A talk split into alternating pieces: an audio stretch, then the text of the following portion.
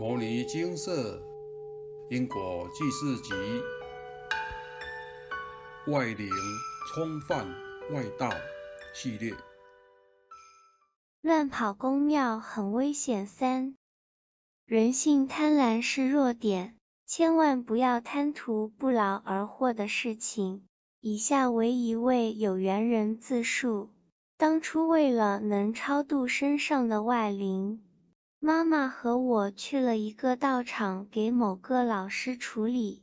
那边很特别，不需要念经，那只是祈求，不需要吃素，因为他们说佛恒顺众生，不需要打坐，因为容易被外灵附身。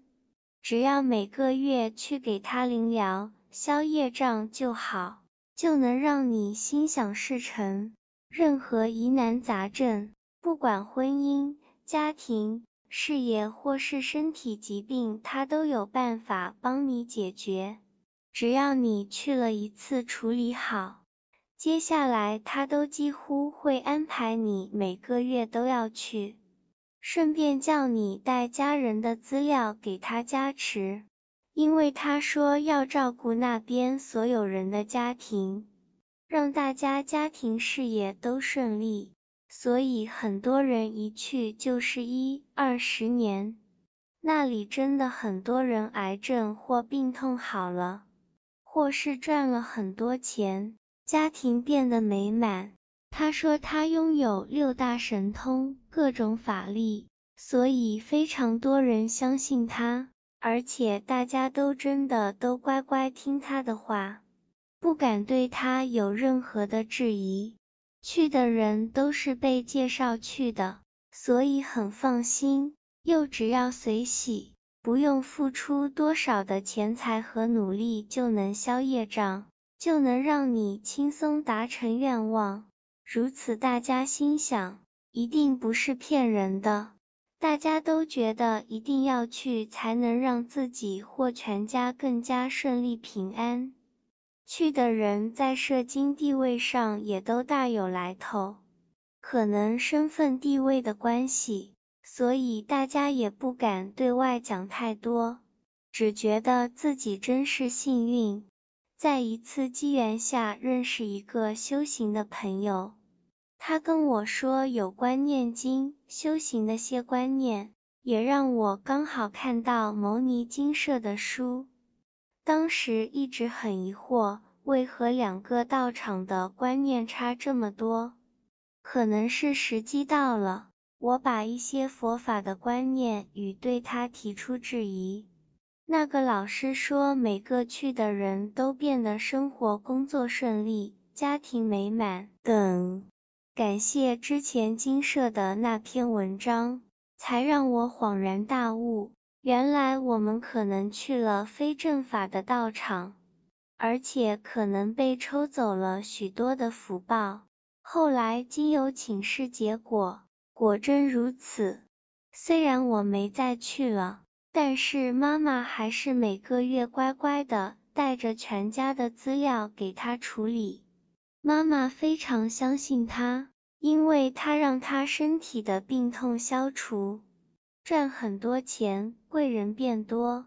我跟妈妈讲，去非正法的地方可怕性，福报一定会提早用完。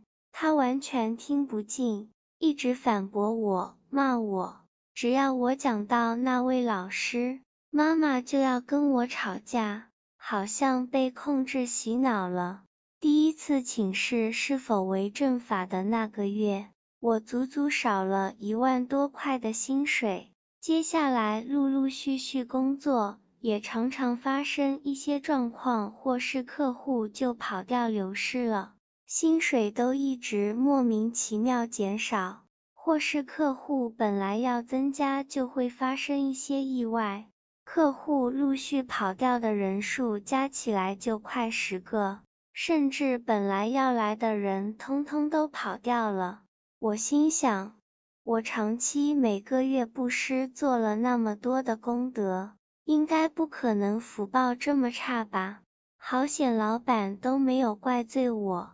我每个月都会规划要有多少的布施，好像冥冥中那个要布施的部分就会减少，不然就是有其他额外一大堆不必要的支出，似乎要阻断我的财路，阻碍我去做好事。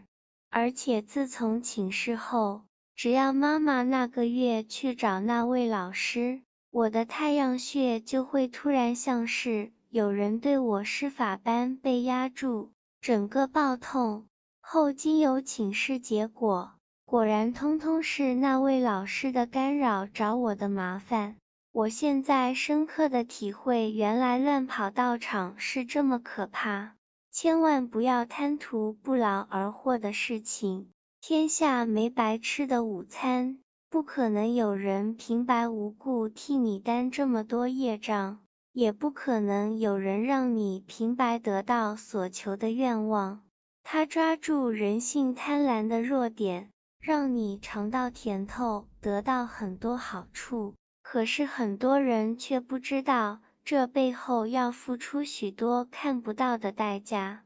自述结束。后来为了文章完整性。又再次帮请示者送件，以下为请示与开示答案：一、为何补元辰状望需念到经文各三百二十遍？是被抽福报所致吗？开示：是的。二、是否其全家都有被抽到福报？因为其母亲会拿全家资料给那位老师。开示。是的，三，那位老师用的方式是否主要是抽信徒家人的福报，来让深信的信徒感到自己确实有改变？因为抽家人的信徒比较不会发现自己变得不顺。开示，是的。四，当事人大约需补回多少福报？才能回到当初没被抽的时候。开示，上述的念诵经文三百二十遍就是补回当初福报。而后师姐又问，今天周日请示时，我又一直感到被掐头和脖子，差点讲不出话，请示是否有干扰？开示，是的，并已请护法处理。师姐也在说道：“我终于知道，为何他那位老师会希望有福报的人去了。他说，有福报的人来，才能被他加持，改变命运。如果去的人有福报，他都会把他留下来；没福报的，会叫他走。去的人很多，老板、政治人物或有钱人。”我想他们应该有很多福报被他抽走。我终于懂了。自述结束。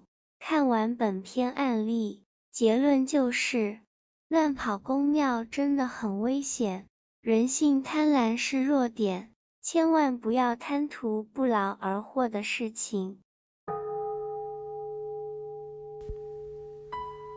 摩尼经色。经由南海普陀山观世音菩萨大士亲自指点，是一门实际的修行法门，借由实际解决众生累劫累世因果业障问题，治因果病，而将佛法落实到家庭生活中，普度慈航。我们不接受供养。不收钱，不推销，不强迫修行，只求能结善缘，解决您的问题。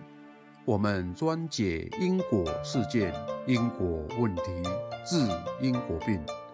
无论感情、婚姻、家庭、事业、家族、身体、户籍、学业等问题，均能请示。有医生看到没医生，有神问到没神者，不妨一试。